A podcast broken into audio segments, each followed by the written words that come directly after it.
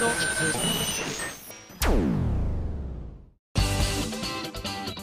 あさみのシンガーソングゲーマー。皆さんこんばんは。今井あさみの SSG 第310回目を迎えました。はい。えー、実は今日は私今こうやってねラジオの前で喋っておりますがおそらく台湾におります。おそらくですが。当日なのでねもうすでについているかと思いますけれども、えー、こうねメンバーと海外で歌うの2度目なんですが会いますで行ってまいりますのでライブビューイングもありますのでねそちらで見ていただける方はニヤニヤしながら見ていただきたいと思います。私頑張ってると思います。多分。あの服的な話ですね。はい。そしてなんと「プラスティックメモリーズ」第3話が放送される週になりましたが皆さんねあの先週の2話は見ていただけましたでしょうか？本邦初公開の「朝焼けのスターマイン」が聞けたかと思います、あ、あのエンディングが普通にこういつも使われるいわゆるエンディングじゃない感じで使われていたのでねノーマルのエンディングはおそらくまた今後使われていくのではないかと思うのでそちらもねぜひあのどんなこう映像で使われているのかとかいうのも楽しみにしていただきたいんですが本当にね皆さんからご好評いただいてるみたいで嬉しいですね。もうなんかいい作品に関われているというだけで私も本当にやる気も出ますしニヤニヤもしますし嬉しくてですね多くの方にこの「プラスティックメモリーズ」を知っていただきたいななんていうふうに改めて強く強く思ったのでこれからおそらくこの「朝焼けのスターマン」いろんなところで歌っていくと思うんですが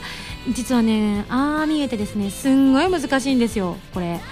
あの歌い方がねなのでライブとかで歌ったりとかする時にはねちょっとはまたどういう風な歌い方をしていこうかみたいなのも模索しながらやっていこうかななんて思っておりますのでぜひ生で歌う機会がありましたらそちらも楽しみにしていただきたいと思っております。まあ5月に少なくともライブがあるのでそちらでは歌うのではないかななんて思っておりますが個人的にはね大きな会場で歌う前にあの発売記念イベントで力試しをしたかったんですけれどもねおそらく発売の方が6月なのでそれ以降ということになると思っておりますので、え、ちょっと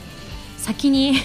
大きなところで歌うことになるのかな？どうなんでしょう？ちょっと私も詳しくはわからないので、えー、詳しいことは偉い人に聞きたいと思いますが今作業中のようなので 全然こっちを向いてくれない感じなのでまた後で聞いておきたいと思います。はい、えー、じゃあメール紹介しましょう。こちら。冒険野郎熊谷バーさんからいただきました。ありがとう。アニメロサマーライブ2015単独出演決定おめでとうございます。ありがとうございます。嬉しい、えー、あの出演者が豆粒ほどの大きさにしか見えないほどのかっこ笑い。大きな会場で大好きな歌声が聴けるのかと思うともうすでに目頭が熱くここまで応援してきて本当によかった。まずは頑張ってチケットを取って必ずや会場に駆けつけたいと思いますと。嬉しい。今回ねあの1日目の方はアイドルマスターの方ですでに出演するということで、えー、発表がされていたかとは思うんですけれども。そうなんです。私ついにソロ初出演をさせていただけることになりました。いやー長い道のりだったような、ね、気がしますね。やっぱりアニメロサマーライブということで特別枠のもの以外に関してはやっぱりその年ねあの流行になったものだったりとかアニメの曲またはねあの昔みんなが好きだった曲なんていうのをピックアップしてお届けしているのが「アニサマ」だと私も思っているのでアニメの曲といえばねいわゆるこう地上波で流れたアニメといえば「ストロベリー」だったんですがもう4年前になりますかな？あのその頃にもう2枚目だったの。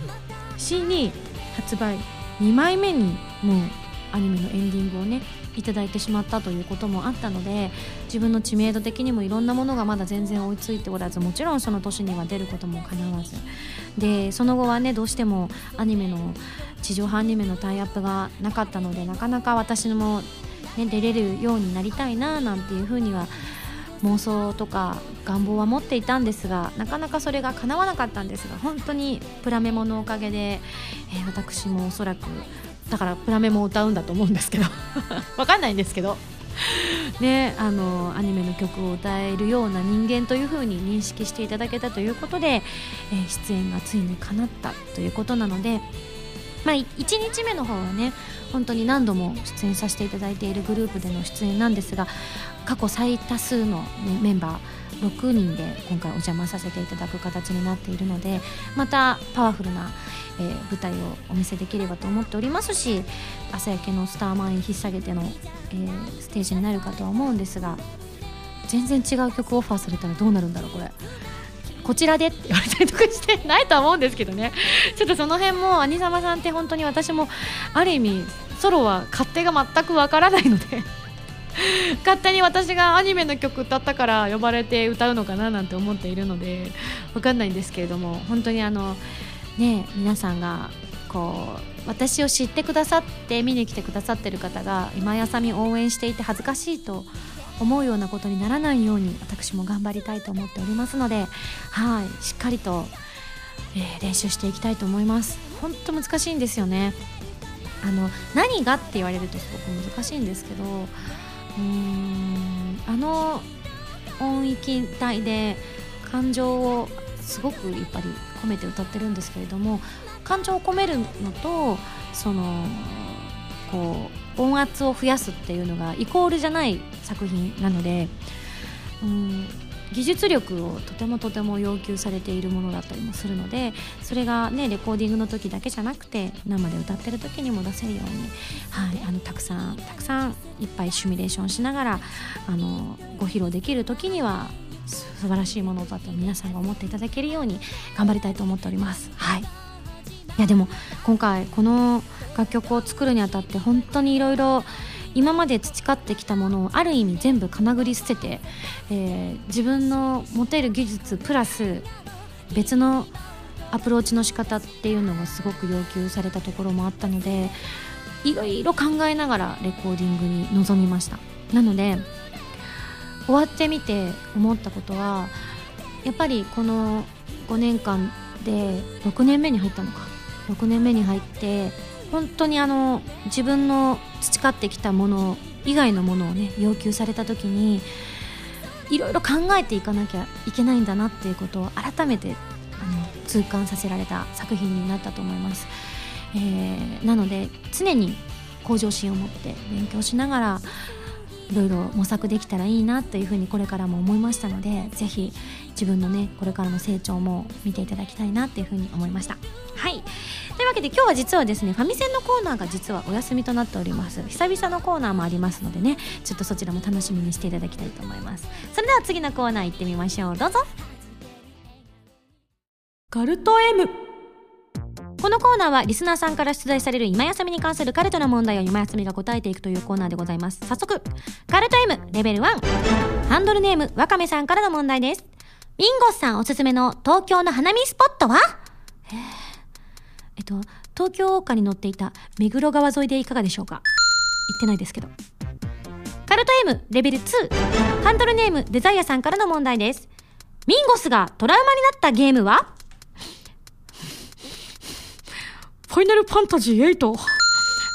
ディスクに怪我をさせてしまって、モルボルさんが出ると、あの、モルボルさんがプルプルしながら止まるっていう現象が起こったからです。カルト M レベル3ハンドルネーム島オスカルさんからの問題ですアカデミーゴス賞とは一体どんな賞？えーと私が大好きな人にあげる賞だと思われます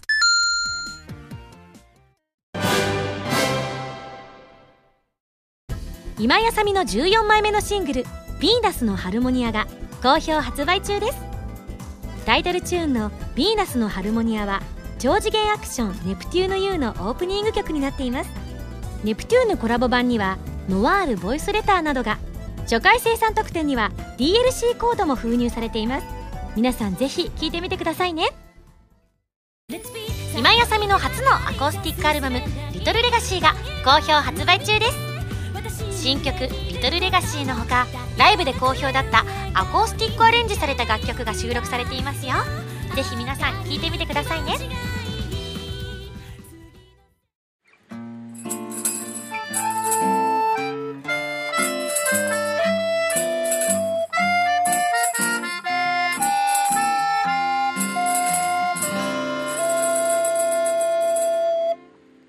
ミュージックパズル。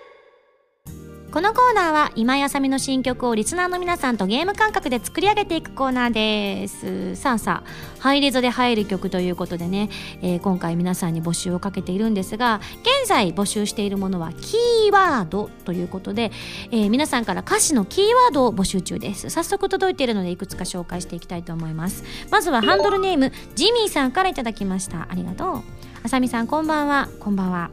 ミュージックパズルのような楽曲制作に関われるようなコーナーは本当に素敵だなと思っています。なのでぜひ参加させてください。ありがとう。僕の考えたキーワードは言葉はいつだってこの思いに足りないというものです。まさに今ミュージックパズルに送るためのフレーズを考えていたのですが言いたいことを100%伝える言葉がなかなか見つからなかったんです。でふと思いついたのがこのキーワード。本当に伝えたいことほど伝える言葉が見つからないことってよくあると思うんです。愛情を伝える励ましを伝えるとか大切な人に対して思いを伝えることほど難しいのではないかと思っているんです。SSG が僕の週末の始まりとなっていて毎回とても配信を楽しみにしています。健康には気をつけてこれからも楽しい番組を期待していますと。あーでもすごいわかりますね。なんかシンプルな言葉ほど逆にちょっとあのうんなんだろう。こっぱずかしいというか、うん、なんか相手がチープに捉えちゃうんじゃないかみたいな風に思ったりとかしますよね。でもそれをいかにこう逆にね本当にストレートにバツンってぶつかった時ほど響くことはないっても思いますし、うん、思いが溢れすぎると本当に何も出てこないっていうこともありますしね。なるほど深いですね、うん、じゃあ次行ってみましょう。続きましてこちらはパンローズさんから頂いております。ありがとう。歌詞のキーワード募集ということで一つ考えてみましたということで。遠く遠くある日の空をまたは遠く光るあの青い空を飛び続ける。光る光る遠い空はあの日の君のためというフレーズ、えーラジオで募集を聞いた時ああれ送ってみようと直感で浮かんだので送ってみました。ネタばらしをすると半年ぐらい前夢の中でギターを弾きながら自分が歌っていた歌だったりします。なるほど。だからもうすでにこう歌詞みたいになってるんですね。めったにやらないのですが妙に印象に残っていたのでメモに残しておいたものなんです。曲調メロディーもメモっていたり脳内に残っているのですがそれは秘密にしておきます。あもちろん盗用したりパクったりはしていませんが特に検索かけたりはしていないので似た歌詞のものがあったらすみません、えーそして朝焼けのスターマインのアーシャ発表されましたね。あありがとうございます。清楚な雰囲気でとても素敵です。ありがとう。こちらも夢での話になりますがあさみさんのリリーベでリリースイベントですね。黄色が印象的な衣装ヤシの木のイラストで緑が印象的な CD ジャケットパイプ椅子ではなくてソファに座ってやたら近くで話をしていた。そんな夢を見たのですがアウシャを見た時同じような衣装だとひらめきました。珍しく黄色衣装だったのとスカートの緑色が同じ色だったのですぐに気がつきました。と、えー夢話2本続きましたがちゃんと現実も見てますよと。はい。なるほど。よく本当にねあの起きた時覚えていても意外とこんなに細かく覚えてられることってないのでよっぽど印象的だったんでしょうね。私もよく夢は見るんですけれども。ね最近は結構悪夢しか見ないんですよね。追い詰められてんのかな私。あでもこの間私っていうかちょうどこの収録日なんですけれども夢であのスケートをやってる夢を見たんですよね。で浅田真央ちゃんの練習リンクに行ってあの真央ちゃんが滑ってるのを横目で見ているっていうね一緒に滑りながら見ているっていう幸せな夢でした。はい。ちょっと私の夢をお届けしました。これは全然苦しくなかったです。その前後すごいあのいろんな話があったんでねそれはちょっと大変だったんですけれどもそこにたどり着くまではね幸せな瞬間でしたね。このままずっと夢を見られればいいのにって思いました。真央ちゃんがね私のね曲を聴いてくれたっていう夢だったんですよ。幸せでしょ？現実はねなかなかそうはうまくはいきませんが。続きまして最後。ハンドルネームお米大好きさんですありがとう。キーワードを考えました。希望。あなたの歌には常に勇気づけられてきました。おそらくそれは希望に満ちた歌声、えー歌詞。音を感じることができたからだと思います。ミンゴスの魅力は何？と人に聞かれたらまず最初に出てくる言葉は希望を与えてくれる存在と答えます。僕の中であなたを象徴する言葉をキーワードにしたいと思います。え今回も素敵な楽曲楽しみに待っていますねと。えそう言われるとそうですか？なんか私ね自分的にはすごくネガティブちゃんなのでね希望なんて言われるとちょっとテレテレしちゃいますけれども。まあ確かにあの根性だけは人一倍というふうに自分でも思っているので、ね、諦めない気持ちだったりとか何かあの何て言うんでしょうね。ネガティブなんだけどパワフルみたいなところがあるのでそういう意味で、ね、逆境に強かったりとかする部分がそういった部分を皆さんに、ね、お届けしてるのかななんてね勝手に自分では分析しておりますが実際はどうなんでしょうか。でもありがたいお言葉ですよね。あなたの声には希望を感じますなんてね言われる日が来るなんて思わなかったです。自分はね子供の頃からこのキンキン声が死ぬほど大嫌いだったものですからあのたまに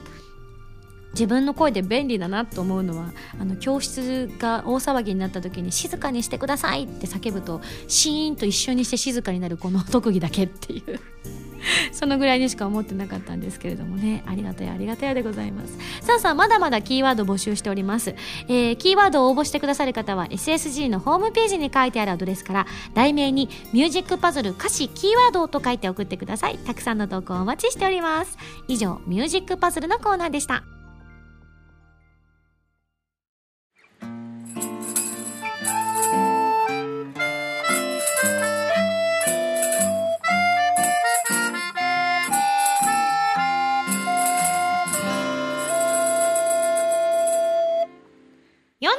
都道府県への道。このコーナーは私今井あさみが日本全国でライブイベントを行い47都道府県の制覇を目指していくコーナーでございます。久々ですね。めっちゃ久々に紹介しますが。はいじゃあちょっとこちら読みたいと思います。えー、SSG 会員ナンバー1979番りゅうさんから頂きました。ありがとう。えー、あさみさんこんにちは。こんにちは。ハンガリーとスロバキアにまたがり広がっている欧州最大の鍾乳洞バラドラ洞窟というところにはコンサートの広間というものがあります、鍾乳洞の音響効果が音楽鑑賞に向いているためオペラやオーケストラの演奏会などが開かれることもあるのだそうです。アグテレクカルストとスロバキアカルストの、えー、洞窟群として世界遺産にも登録されているそうですよ。ちょっと移動に難儀しそうですが洞窟そして遺跡でのライブを経たのであれば次は遺産それも世界遺産でのライブ。野望は大きくいかがでしょう？はいそんな冗談はさておきよかったですね。これあのこのメールを読んでる時のスタッフの真面目な顔が怖いですね。おいおいみたいなね。ちなみにどんなところか今検索してくれたので見たいと思います。いますが。わーすごい。あでもなんかやっぱり沖縄でのねライブを彷彿とさせるような大きな岩の中っていう感じですよね。人がとっても小さく見えるのが不思議ですがちゃんとステージもね設営してあるみたいですね。いやスポンサーがたくさんついたらいけんのかな。あ皆さんも大変だと思うんですがうちらも大変ですねこれね。はい。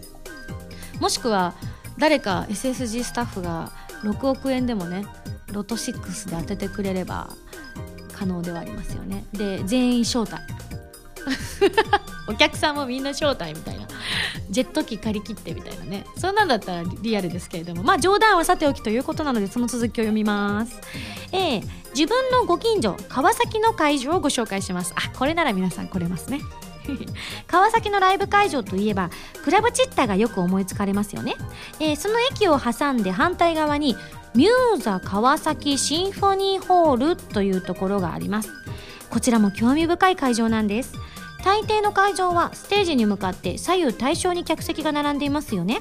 ここはステージを中心に螺旋を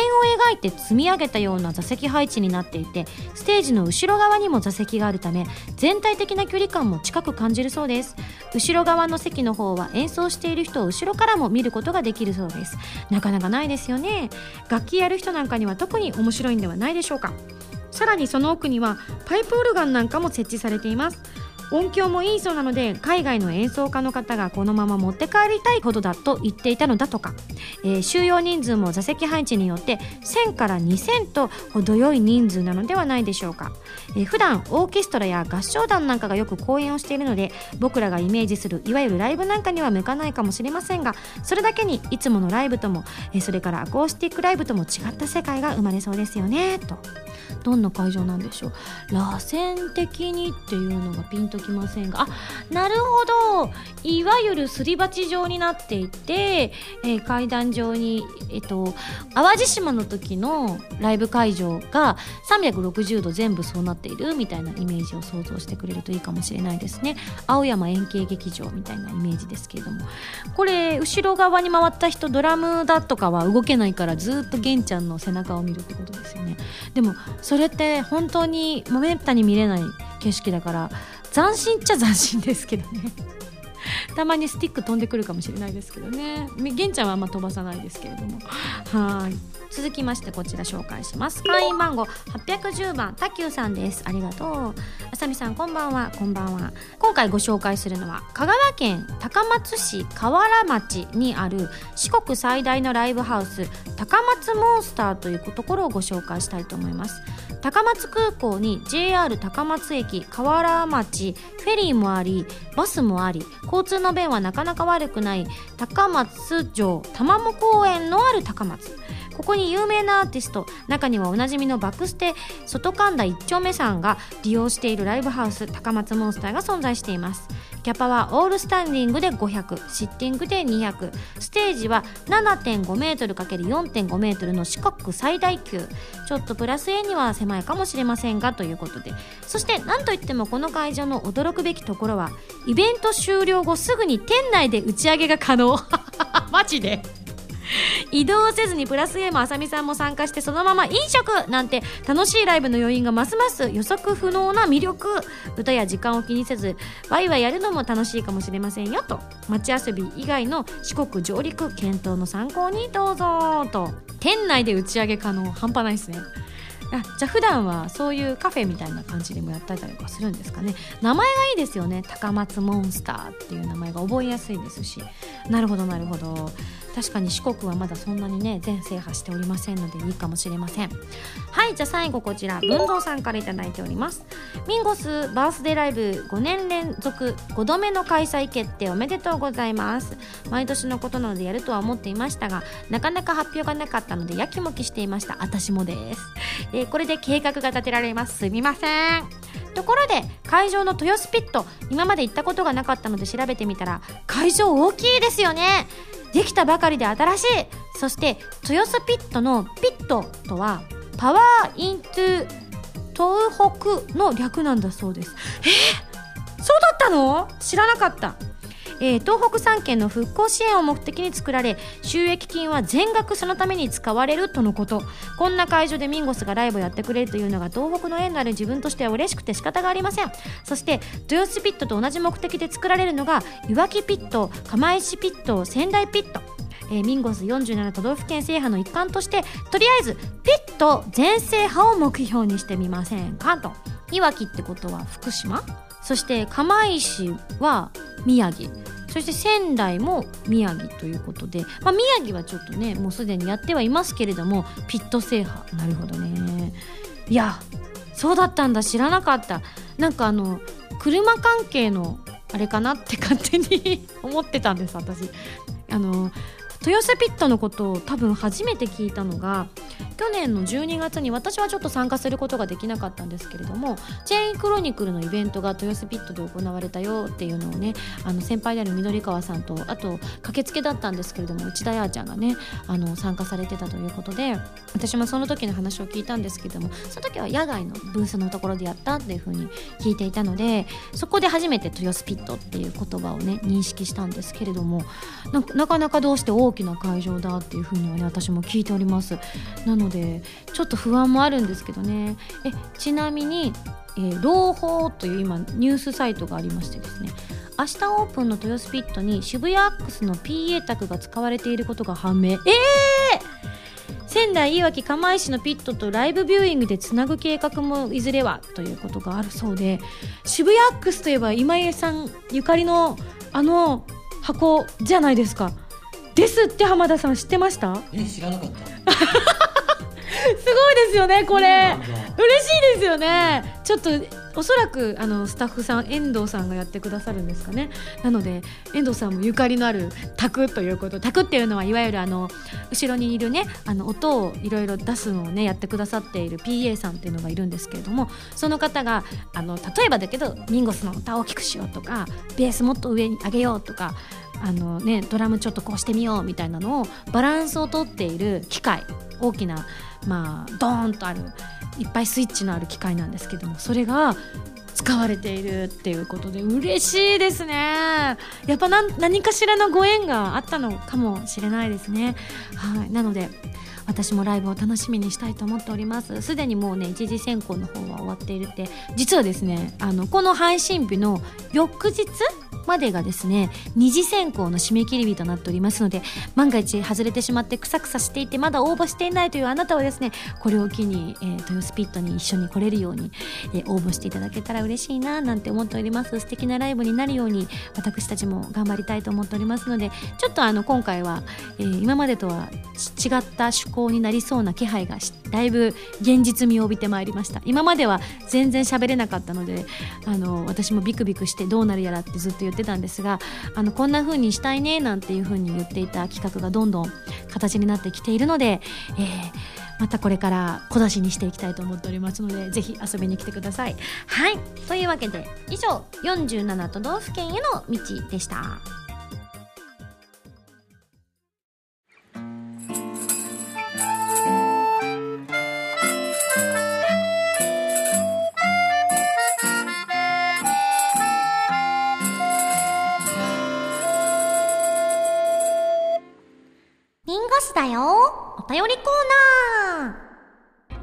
このコーナーはお便りがたくさん届いた時に入ったり入れなかったりするコーナーで普通歌を読みたいと思います。お便りです。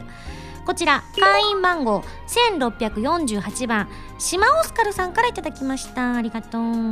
リンゴスさんスタッフの皆さんこんにちは。こんにちは。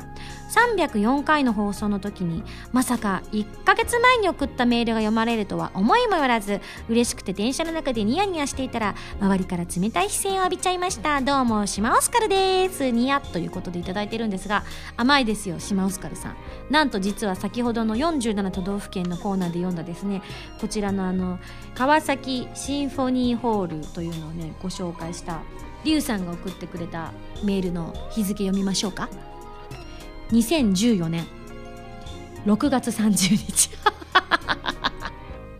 まあ、ちょっと47都道府県ね最近やれてなかったっていうのもあったりとかして結構あのいいやつとかとかあの発表するタイミングとかいろんなものでですねストックがいくつかあったっていうのもあっ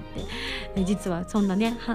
半年どころの騒ぎじゃないです。約1年前のメールも読まれたりするので皆さん気を抜かないように。えー、その時にね島尾オスカルさんの304回での送ってくれたメールの、えー、続編ということで膝がちょっと調子が悪くてということだったんですが、えー、膝のことなんですが実はあのメールを送った数日後に病院を変えました。そしてリハビリ検査と診断を受けました。するとなんとあっさり原因が見つかったではありませんか？大事！セカンドオピニオン。えー、それから約1ヶ月リハビリ治療を続けこのメールを書いている今日ついにリハビリ治療を卒業しました。え、どれもこれもミンゴスさんのお言葉かっこ暗示のおかげです。ありがとうございます。違うよ。いやほんとねなんかね大事ですよね。あのー、病院とかってもう本当相性だと思うんですよね。で私も何かどこかが悪かった時とかにずっと原因が分からなかったけどひょんなことから原因が分かるってことがあったりとか治療方法はこれしかないって言われてたものがねあのえ全然治りますけどみたいなことだったりとかすることも多々ありますよね、まあ、ちょっと前の話になりますけれども随分昔に、まあ、あの皆さんをよく私ハラハラさせるじゃないですか。ちょっと喉の調子壊したりとかして。で古い話になりますけど2010年が一番最初に思いっきり喉を壊した年だったんですけれども、まあ、これは当時はあの自分のライブ直前で1ヶ月ラジオをね他のメンバーとかに代わってもらってそれこそねあの私の親友とかも引きずり出してですね ラジオをやってもらったりとかしたあの時が一番壊したんですけどその時は本当にあのまだ壊したことがそこまで多くはなかったので治療方法というか通ってた病院とかも信頼のできるというかあの今だったらここの病院に行こうとかあるんですけれども当時はなかったのであのよく皆さんが声優さんとかがたくさん行ってる病院って口コミの病院みたいなのがあってそこに私も行ったんですよね。ただやっぱりあのたくさんそういうプロの方がいらっしゃる。私え声優さんだけじゃなくて舞台だったりとかオペラだったりとかそういう声を使うお仕事をされる方が来る病院ということもあったので先生がとても厳しい方なんですよね。だから壊す方がいけないんだというふうにすごく詳しくこう叱ってくださる病院だったっていうのもあったんですけれどももう明日にも治したいっていう藁にもすがる思いで行った時に先生に言われたのがその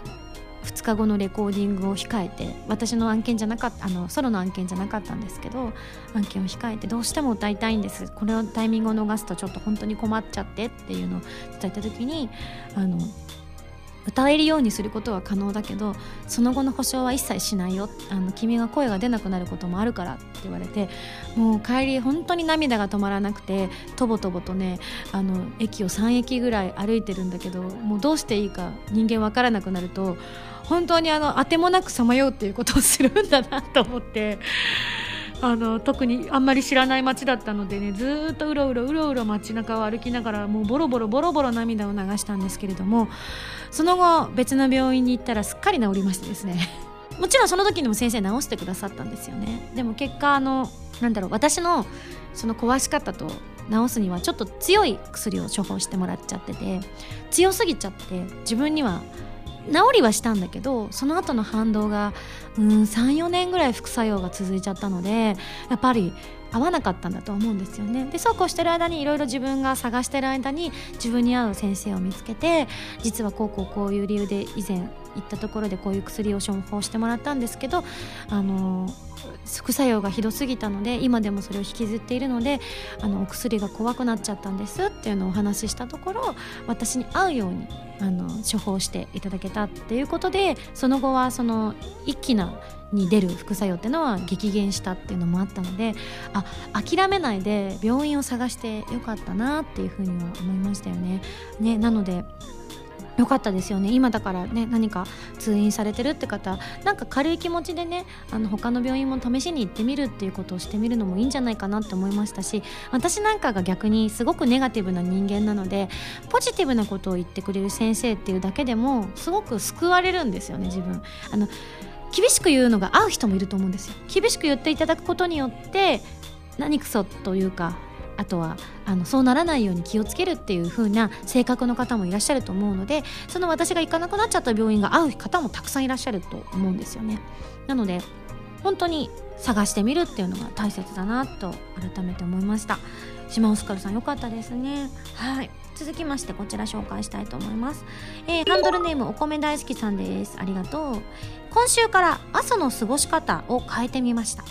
これまではギリギリまで睡眠して起きたらすぐに身支度を整えて出社する日々でした。しかし今週から早寝をして2時間ほど早起きをし池田めぐみさんもパーソナリティを務めてらっしゃるラジオを聞いています。ありがとう。ゆっくりした時間を過ごし心を落ち着かせた後に仕事に向かうと活力がみなぎり生き生きとした生活が送れることを実感しております。あの日の公開録音でミンゴスがつなげてくださった輪に本当に感謝しています。ありがとうございます。こちらこそありがとうございます。嬉しいです。何やらあの某ムータンさんもメールが採用されたと風の噂で聞きましてありがとうございます。本当にメグもきっとねあの分かってると思うので。あのメグにオファーをする時にはあのムータンがメグと連絡を取り合ってやってくれてもちろん私もねあの軽くはメールしたりはするんですけれども正式なお願いっていうのはムータンが窓口となってやってくれてるんですけども超面白いのが2人の会話がなぜかメグがムータンのことを武藤さんじゃなくてムータンさんって書くメールの中で書くっていうのを聞いてちょっと爆笑みたいな。すっごいお互いちゃんとした文章を送り合ってるのにムータンさんって送るっていう。はメグの中ではもうハンドルネームが正式名みたいになってるんだろうなと思って。だから絶対気づいてたと思うのでね。はい。あのぜひ皆さんもねあの携帯でラジオ聴けるらしいのでぜひ。ただちょっと私はですねあの最近聞けてませんね。なぜならばちょっとここのところ気合を入れなきゃいけなくていけない仕事が多々ありましてですね睡眠が今すごく大事になっている状態なので、はい、それもこれもあってですねちょっと最近は聞けていないのですが皆さんぜひお時間がある方は、ね、これからも聞き続けていただけるとああの、ね、私としてもすごくすごく嬉しいなと思います、はい、メールもねあのリアルタイムで募集しているみたいなのでよかったらあの試しに送ってみてあげてください。ね、リクエストとかもあったりとかしたらぜひ私のをリクエストしてほしいとか言って。これが職権だよというものか。はい最後、えー、会員番号370番 ZNT さんからいただきました。ありがとう突然ですがミンゴさんは自分の人生が変わったかもしれないという思う作品はありますか？僕は小学校3年生の時に偶然母が見ていたある映画を見てから少し変わったと思っています。その映画というのはプライベート・ライアンという戦争映画です。わ懐かしいな。あの有名なスピルバーグ監督が作ったこの映画は、えー、今後の戦争作品の見せ方を変えたとまで言われるほどのド迫力かつ凄惨な戦闘シーンが有名で数々の賞を総なめにしました。そんな映画を見た当時の僕はアニメや映画とは違う実際にあった戦争って何なんだろうどうしてこうなったんだろうと子供心に興味が湧き戦争を中心とした歴史を調べたんです。その結果中学高校と歴史のテストはほぼ毎回学年1桁かかっこうち数回トップを取ることができました。なぜか高校の英語の授業中に歴史について質問され自分だけ運よく答えられて褒められたりもしました。大学受験の進路も理数の方が得意だったにもかかわらず歴史の勉強もしたいと思って文系コースにしたりと今考えると大きなターニングポイントだったと思っているんですと。声優アーティストとして普段は作品を作る側のミンゴスさんですが一視聴者一読者として人生が変わったきっかけになる作品があればぜひそのお話を聞いてみたいですと。そうですね。いくつかありますけどね。でもやっぱり私的にはフルハウスかもしれないですね。あの NHK の教育テレビの、えー、ドラマ連続ドラマなんですけれども本当に好きすぎてあの吹き替えという仕事にすごく興味を持った作品でアニメとか吹き替えの、ね、ドラマとか海外ドラマとかめちゃくちゃ好きだったので子供の頃信じられないレベルでたくさん見てたんですがなんかこうフルハウスが本当に好きだったので声優にひょんなことから目指し始めた時にどんな声優さんになりたいかなって思った時にフルハウスに出れるような声優さんになりたいなって思った直後に放送が終わるという衝撃的な事実を突きつけられてですねその夢は一生おそらく叶うことはもうないとは思っているんですけれどもねなのでねとてもとてもそういった意味では私の夢は一生叶わないんですが逆にねそれをきっかけにあのなんだろう自分が声優さんになるっていうのが声優の学校に入った後もピンときてなかった中でだから逆から考えるっていう変わった道の進み方をしたわけですよね私は。あのすごくアニメも吹き替えのドラマも大好きで映画も大好きですっごい見てたんですけど本当にあのアナウンサーになるという道から突然声優学校に通うことになり声優学校に通ったからじゃあ声優って何ぞやってことを改めて考え直しそうだ私好きだったな。声優ってこういうことができるんじゃんって思って私の好きなものができる仕事になぜか来ているっていうねちょっとあのまあ考え方によってはトロイ子なんですけれども ね古ルハウスはそうかもしれないですね。またちょっとつい最近自分の人生を変えるというか自分のまた歌い手としての道をごごっと変えてくれた作品があったんですけれどもまたそれはおいおいどこかで語っていければいいかななんて思っております、はい、つい最近のことなのでまだ話すには恥ずかしいということでもう少し温めたいと思います。はいというわけでいや本当ねありがたやありがたやでもう冒頭でも話しましたけどアニメロサマーライブの参加や、ね、あの5月のライブもどんどん順調にいろんな企画が進んでおりますしまたねプラスティックメモリーズも本当大好評いただいているということで作品に関われる幸せということをかみしめながら2015年も活動頑張っていきたいと思います。はいというわけで以上ミンゴスだよお便りコーナーでした。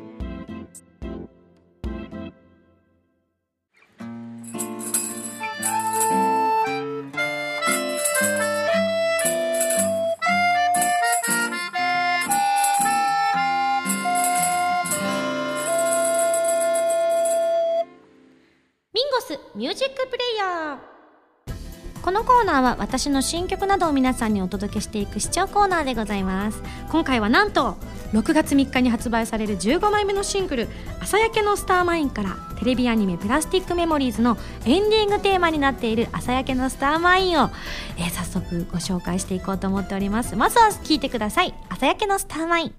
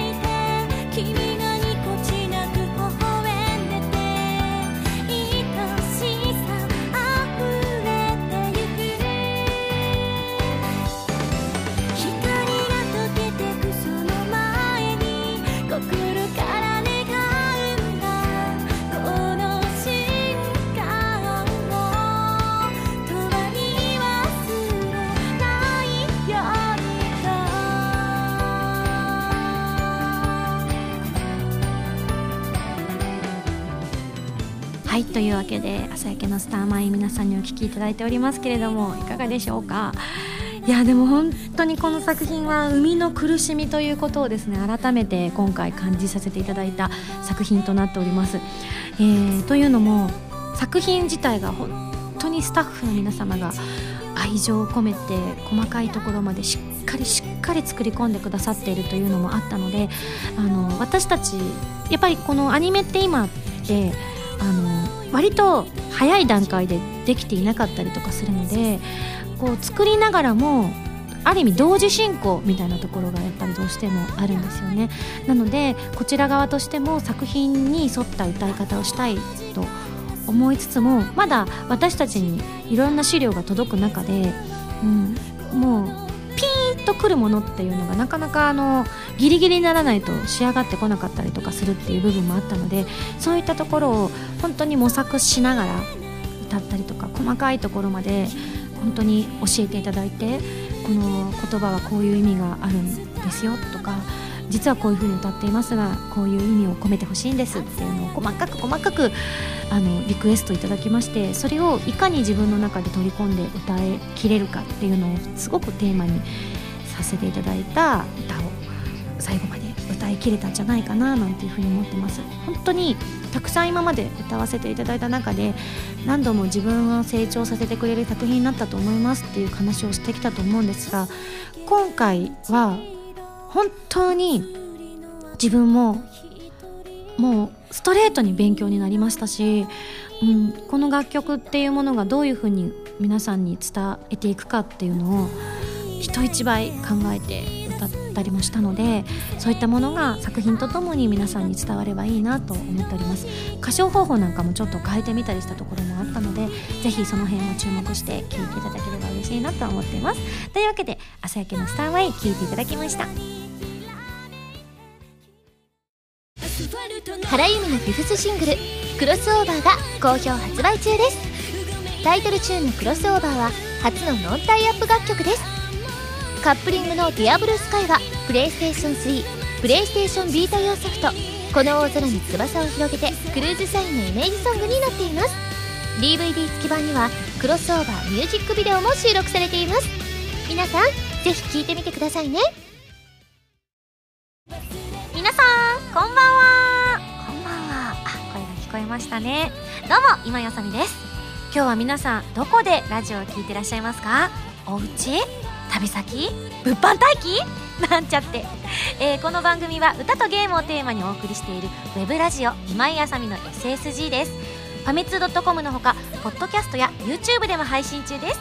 みんなのライフスタイルに合わせてあなたに寄り添うラジオ今井あさみの SSG 毎週土曜日0時に更新中です。